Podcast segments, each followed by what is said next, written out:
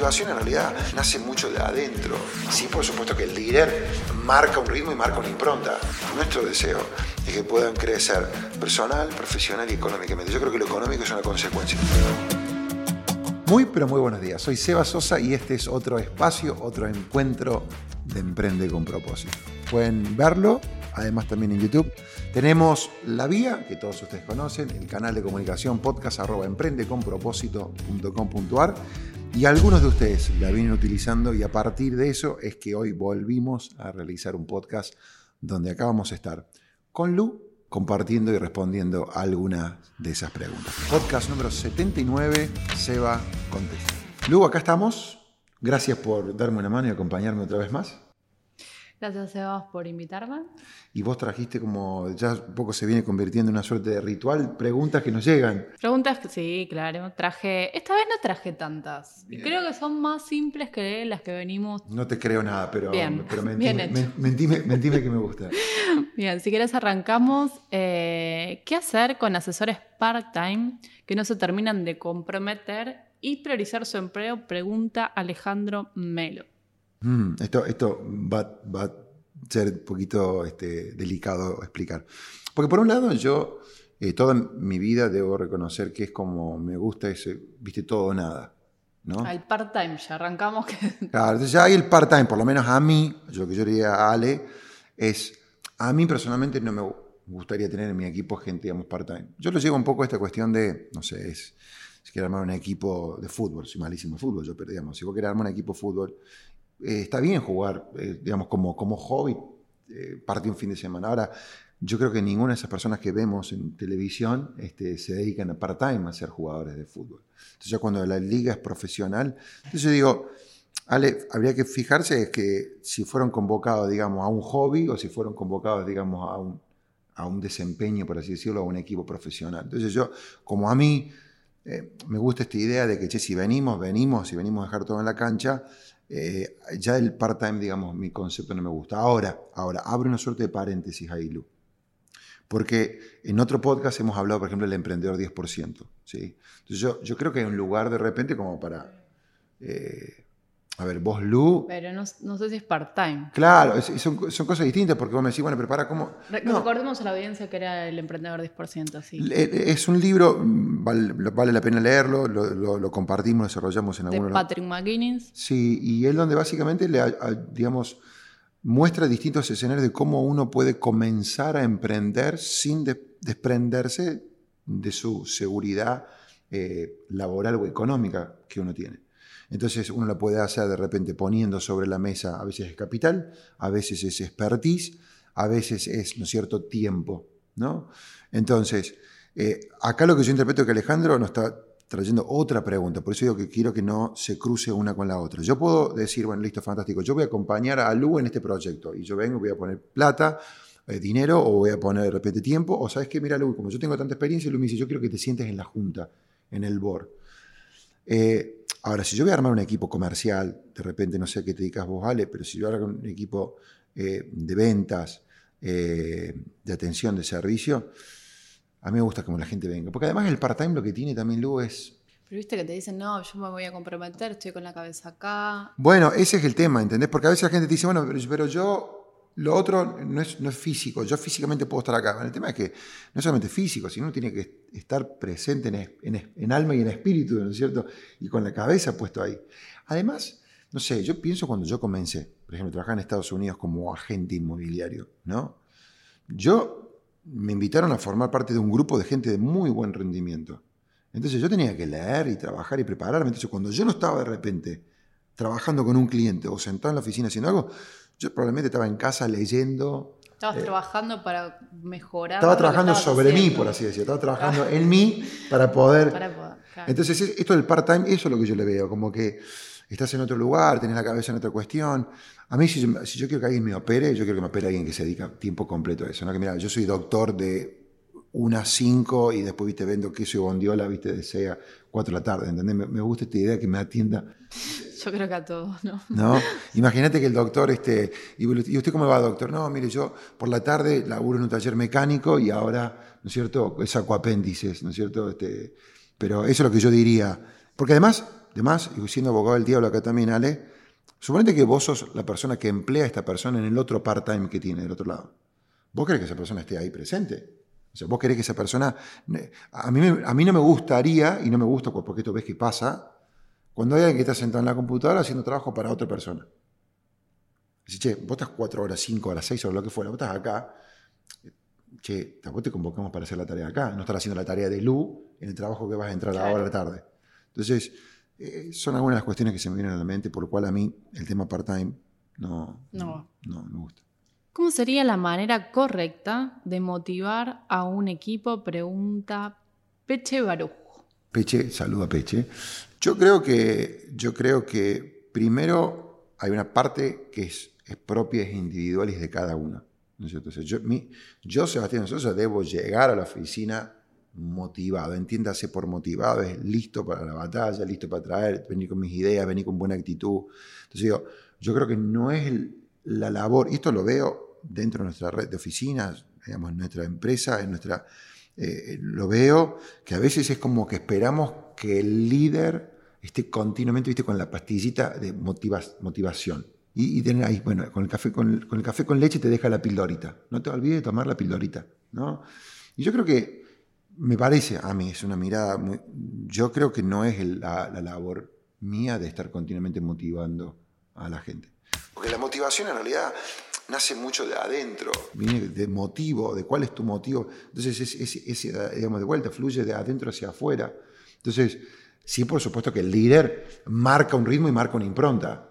es mi responsabilidad de venir, ¿cierto? Si cada uno de repente debe venir motivado, la mía es, digamos, mayor, venir enchufado y venir entregado al equipo. ¿Y de dónde yo motivo? Me gusta más la palabra inspirar, entusiasmar, contagiar, ¿no? conducir. ¿De dónde lo hago?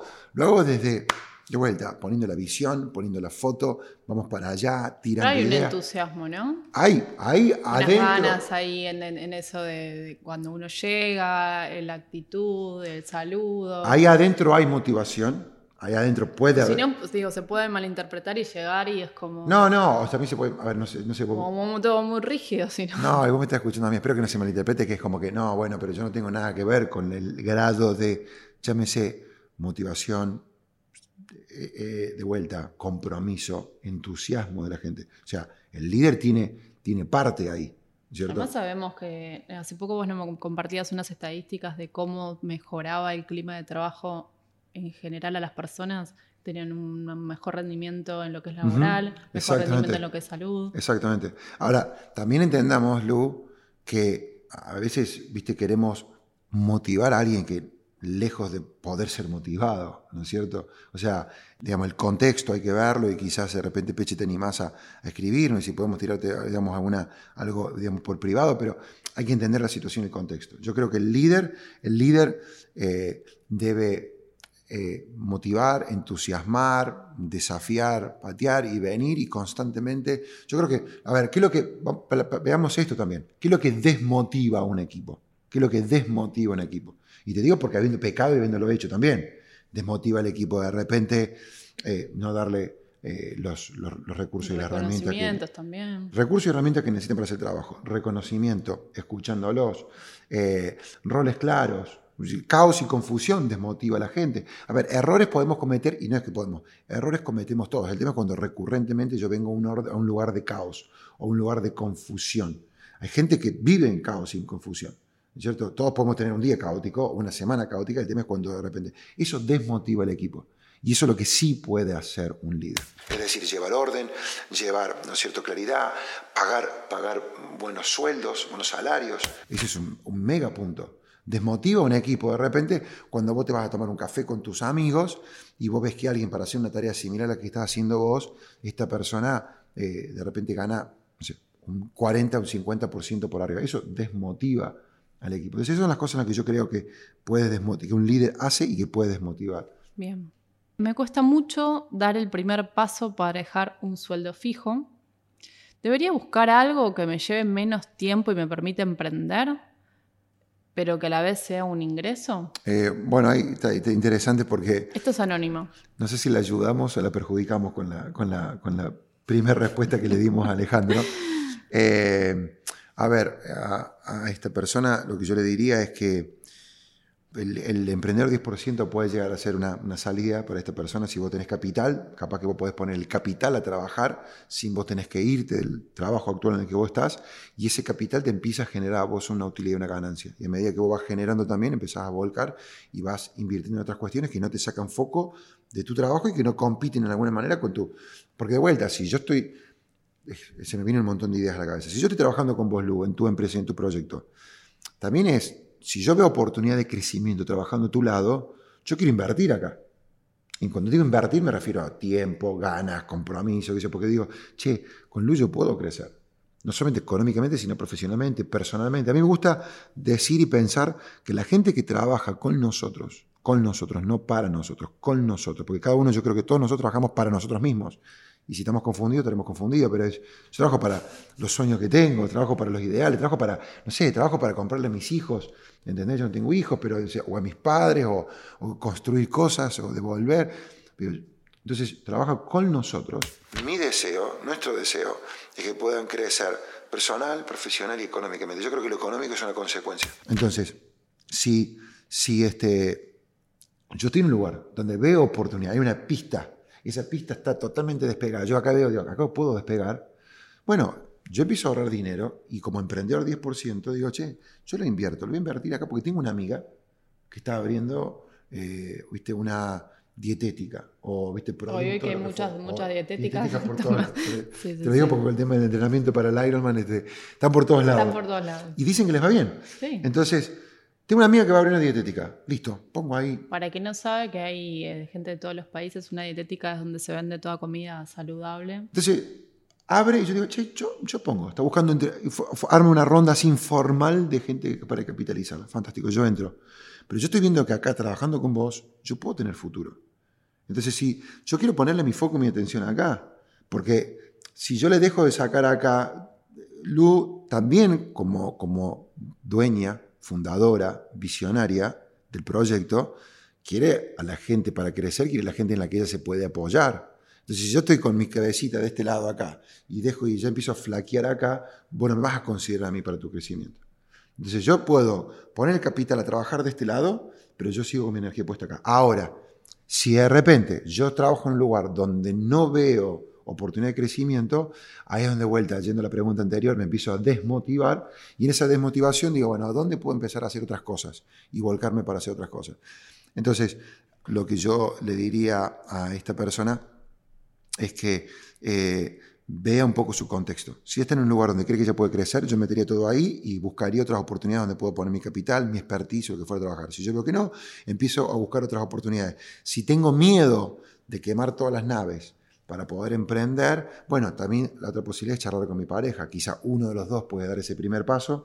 Mientras cuando nosotros arrancamos con Doti, yo me lancé en Estados Unidos como agente inmobiliario, que vos dejás de percibir un sueldo y te lanzás a la, piscina. ¿No? Sí, emprendes. Sin, emprendes. Sin garantías. Nosotros hicimos los números, dijimos que fantástico. A ver, mi amor, listo, fantástico estamos de acuerdo los dos que queremos hacer esto, vos me bancás mientras que yo hago esto y vos me cubrís la espalda y el día de mañana, digamos, yo te banco a vos y así viceversa. Entonces, el número que hicimos es, bueno, con lo que vos generás, ¿cómo nos da nuestro presupuesto? Y mira, tenemos que sacar un par de cosas porque no entra todo lo que veníamos haciendo.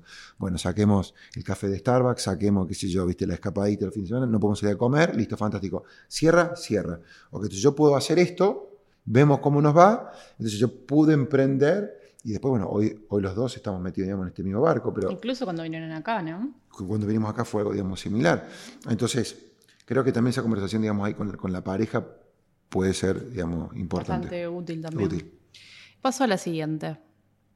Acá se ve que este día estaban todos con algunas inquietudes parecidas. Se pusieron todos de acuerdo. Pareciera pues ser. ¿Podés darme tips de motivación propia y hacia otros? Pregunta Rimax Erika arruinada. Eh, eh, es, algo de eh, conocerse, ¿no? Uno mismo para saber qué cosas inspirar, qué cosas encontrar. Uno tiene que, uno, no sé, a mí me, me, seduce, me despierta, me inquieta lo que hago. Mi, motivación viene a, partir de lo que, digamos, de lo que yo siento que es mi, mi causa, mi motivo, mi propósito. Por supuesto que hay días buenos y hay días, ¿no es cierto? Es más, en los últimos días son segundos por ahí, ¿viste? Vas minuto a minuto, ¿entendés? Porque en el, mismo día vivís un montón de cuestiones. Y vos decís, ¿y qué me sostiene? ¿Y, qué me hace seguir para, yendo para adelante?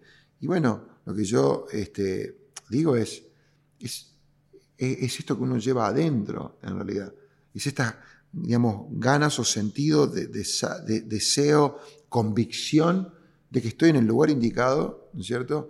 Eh, yo vuelvo un poco, digamos, al tema de la fe, o sea, yo me muevo la convicción de creer que estoy haciendo lo que he sido puesto en la tierra para hacer en este momento.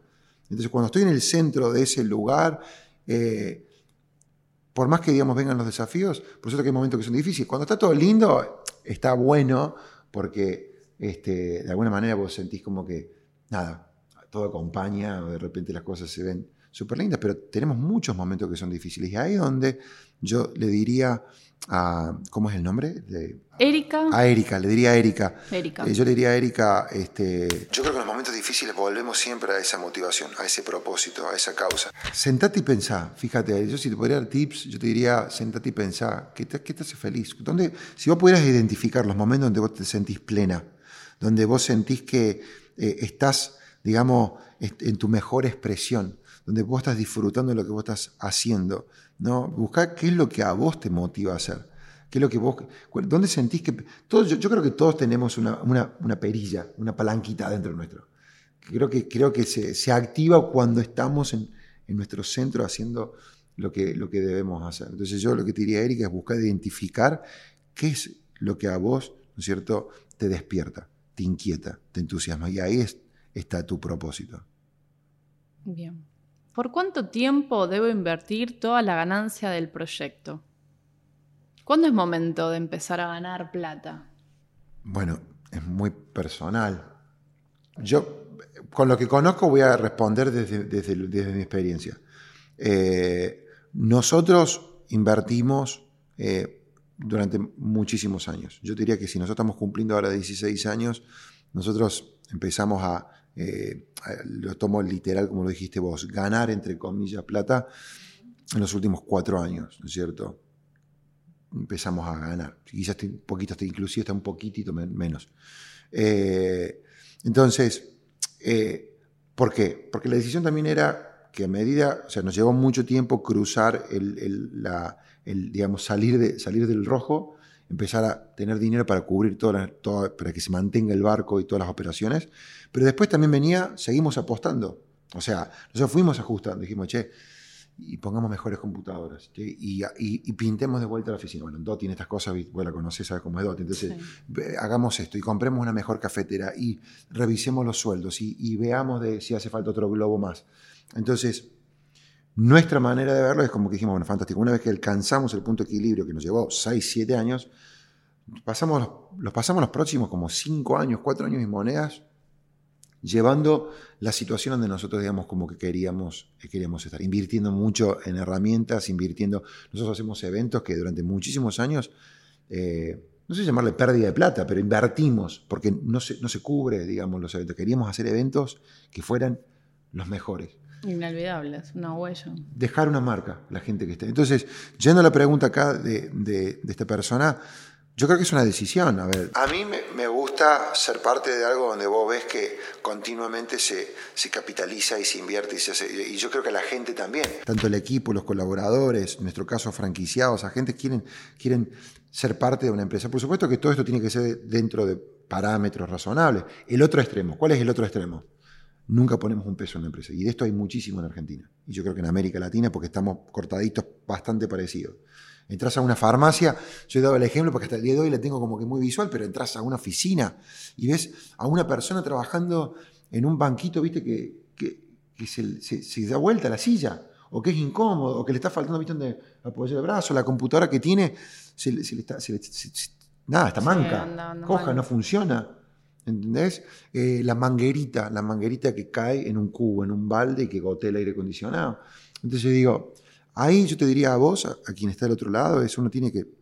Bueno, pues ya estar llevándote plata casa. a ver, es mi mirada, vos podés hacer lo que tengas ganas. O sea, yo, Sebastián y no pensamos que vos podés estar llevándote plata a casa y en la oficina este, el equipo no tiene de repente, eh, no sé, hasta te diría, hasta fruta para de repente comer en la cocina que haya. O que haya, viste, una, una barrita de cereal.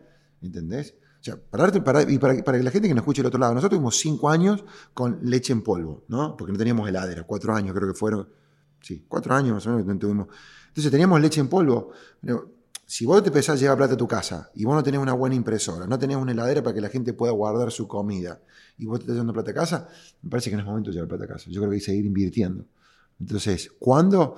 Bueno, cuando vos consideres que de repente la gente está cuidada, la empresa tiene las herramientas que necesita, pero hasta ahí yo, poco, es poquito.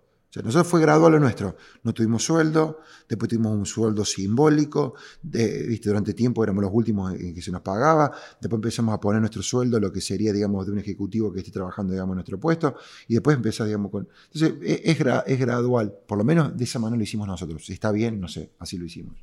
Bueno, buenísimo, Sebas. Yo creo que es, es, muy útil siempre escucharte. Así que mm, ojalá que le sigan escribiéndonos y volvamos a encontrar. Y sí, a mí también yo, yo abro e invito, digo, porque sí, este, a mí me encanta de repente cuando podemos tener opiniones también distintas. O de repente profundizar y decir, che, mira, es bueno oh, eso tengo, también. Tengo esta manera. escriban... Sí, este, la segunda, parte 2 me seduce, me despierta, me inquieta lo que hago. Mi motivación viene a, partir de lo que yo siento que es mi, mi, causa, mi motivo. Yo creo que en los momentos difíciles volvemos siempre a esa motivación, a ese propósito. Gracias por, por acompañarnos, por estar, por, por sintonizar ahí, eh, como si fuera ¿viste, la frecuencia vieja de, de las radios de aquel entonces, nuestros abuelos. Un cariño. Esto fue Emprende con propósito. Recuerden que pueden verlo en YouTube y escucharlo en todas las plataformas. Un beso grande desde acá, Seba Sosa.